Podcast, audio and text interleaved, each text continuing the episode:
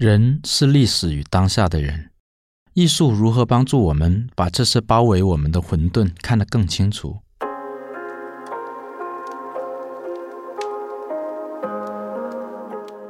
欢迎收听《冷眼热心前卫有言》，前卫文化如何面对社会历史？我是廖伟棠。今天我要和你探讨的是韩国诗人高寅的《招魂》。不知道韩语里边的“他者”是怎么写的？有没有其他民族语言所没有的含义呢？我们所熟悉的“他者”是像卡缪的《异乡人》这样的，但是“他者”这两个字那种游移于陌生和亲近的暧昧性，恐怕是韩国文化更能给予一个华人所感受的。相比于欧洲文化给予我们的那种清晰的异乡感，韩国。更像一个游走在山野之间的仙人，他有时候会跟你说“离师求诸野吧”，有时候又把你拒诸门外，以他那种完全特立独行的民族性格。这是我读到韩国的国民诗人高寅的一句诗：“我成了世上的他者，而整日悲伤”所浮想出来的。请大家注意，他所说的“世上”。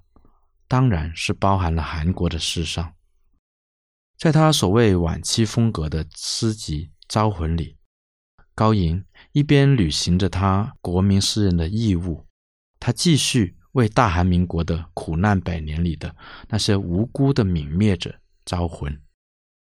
另一方面，因为年岁已老，高寅更不受诗的规矩拘束，他信笔有将，劳腊之语。也流露出他对自己被赋予的这一个泰斗的身份的反叛，也就是说，他除了要成为韩国人的他者，还要成为他自己的他者。高寅是我很欣赏的诗人，他也许是韩国当代诗歌最重要的代表人物。他的创作力惊人，多次被提名诺贝尔文学奖，进入最后决审。而他的人生经历和创作主题，也跟韩国政治的民主化息息相关，被视为韩国的灵魂式的诗人。他生于一九三三年，曾经出家做过和尚。他还做过四次监狱、一生的著作等身。他主要诗集有《彼岸感性》《凌晨路》《万人谱》《祖国之心》《遥远的心》等。他的综艺本也不少。包括有简体版的《春天得以安葬》，唯有悲伤不撒谎，和喜马拉雅诗篇。然后呢，繁体版呢有最新出版的《招魂》。其实他最著名的作品叫《万人谱》，这一首组诗他写了二十五年，刻画了五千多位同时代的人物，最后写成了是长达三十卷。高寅的诗歌，它的魅力很复杂。我曾经用八个字去概括他：勇猛精进，低首慈悲，就好像《水浒传》里边那个鲁智深一样。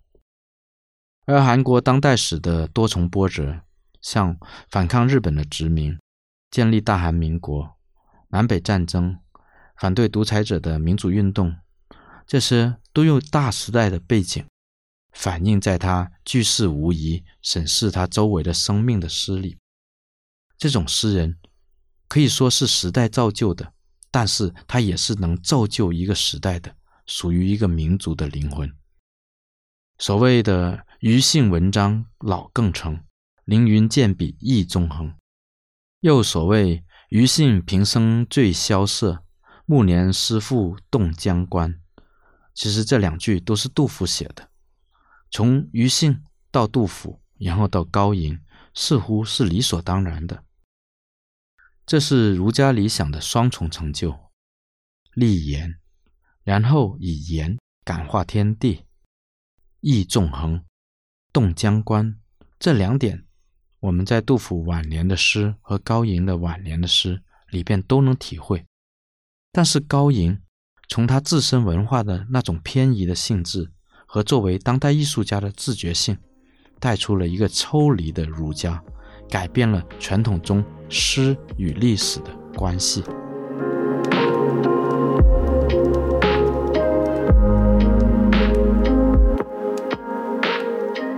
首先高吟的诗风朴素利落都是没有典故也没有互文的诗所以他才可以摆脱从中国而来在韩国也根深蒂固的儒家的经典的压力。他通达的就像另一位出入儒家无碍的西方诗人加里斯奈德，在自然和历史中，自己知道自己的位置，所以无所谓虚不虚无。这是他自己说的。溪流独自完好无缺，李白、哈波斯都不会来这里。这也是韩国文化在亚洲中所谓的边缘性的自信。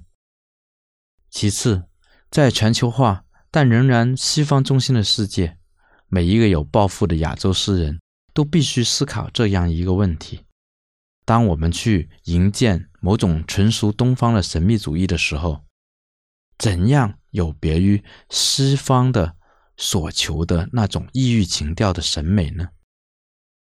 高迎得益于佛教对他一生的影响，或者说加持，但这是和所谓佛教主流不同的佛教，更像寒山、王梵志、一休宗纯这样的禅疯子所为。正如听不见夏夜里万枝虫鸣，冬夜。失明般尽情的看雪落下，一辈子的六波罗蜜全然是盗窃行为。失明既可以看，波罗蜜自然可以跟盗窃相提并论。这种悖论和它的魅力是无法用西方的诗学去理解的。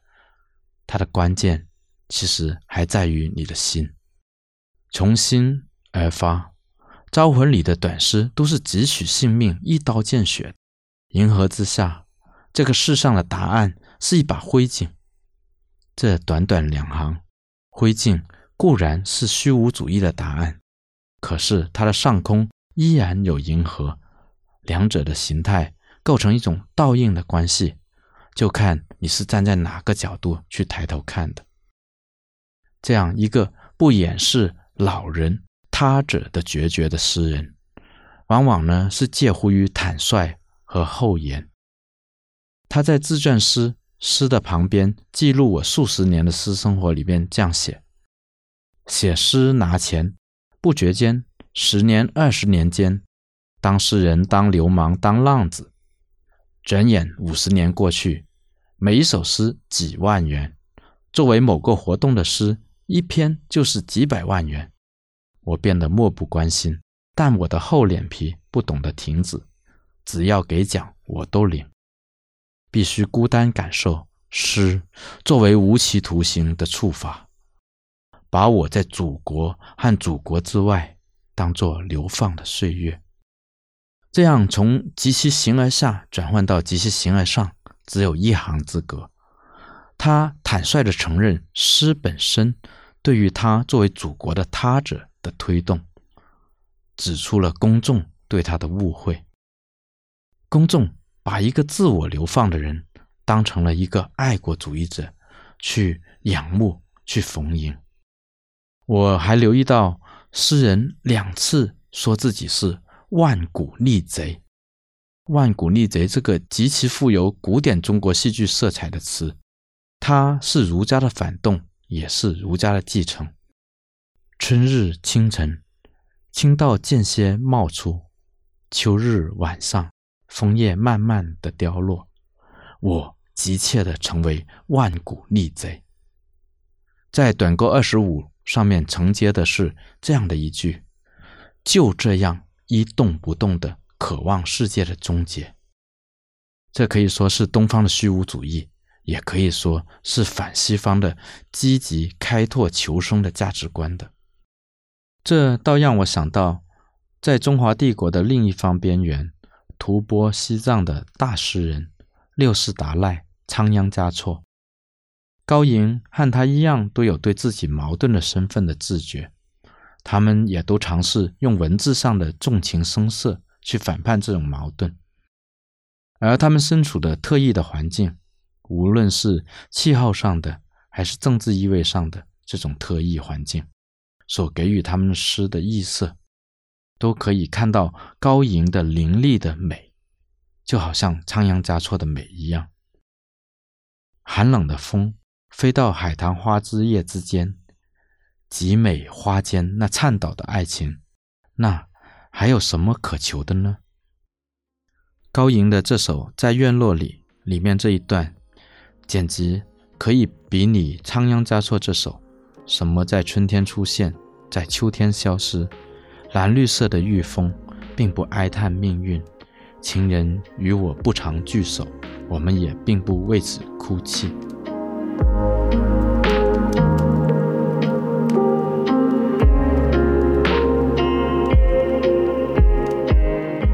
二十多年前，高吟曾经在西藏的各地浪游了一个多月。在那一次西藏之旅，他写了几十首诗，最后呢，结集成为刚才我提到那喜马拉雅诗篇，其中就有很多充满悲悯的诗句。他作为一个韩国的还俗的和尚，他的身份在那里面苏醒，是西藏让他重新学习什么是慈悲，什么是天地无情。也不知道是否喜马拉雅之行给他洗礼。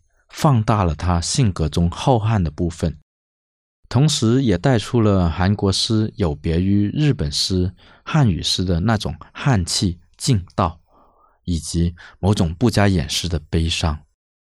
无论是在《关于祖先》里，在那里流泪的我的九七元祖先，在那个地方酷寒地带的布拉日米尔，百年尸体不腐的一口酒，一直在等待着。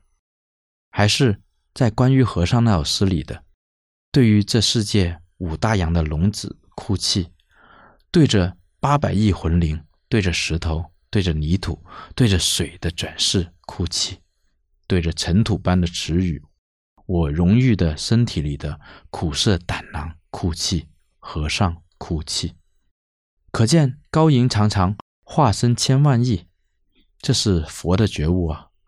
向着死亡猛然起身，我不得不朝着不知去向的路而去，不加思索的，我朝着几千个的我而去。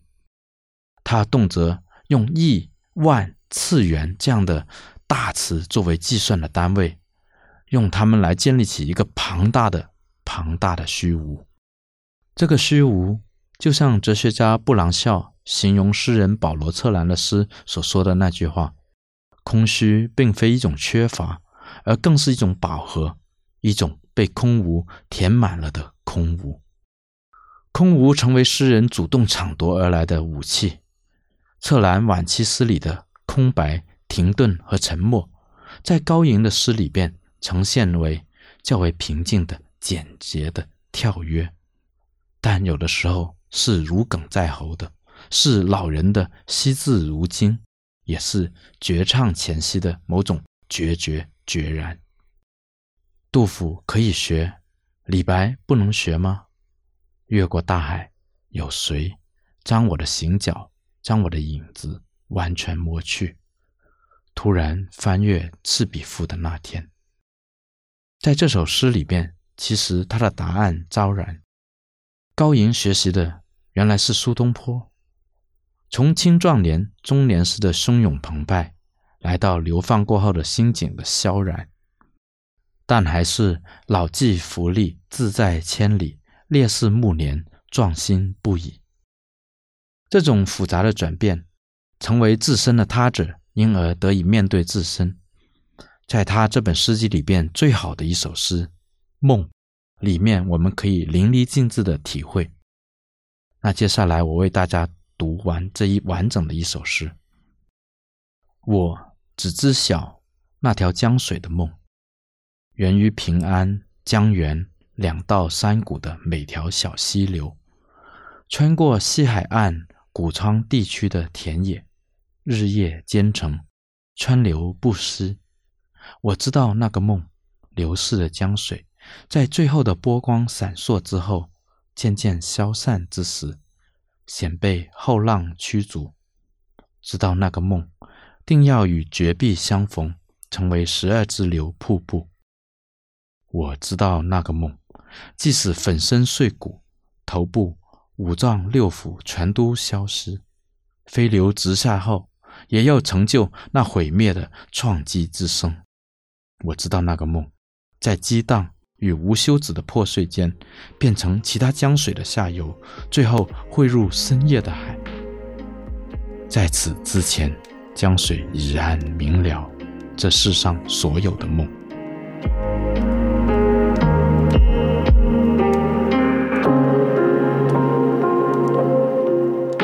经历无数平凡日常之后，他突然奔涌上大江，然后回望，感谢那些涓涓滴滴。这就是高银现在所到达的诗境，也是他强大的自信。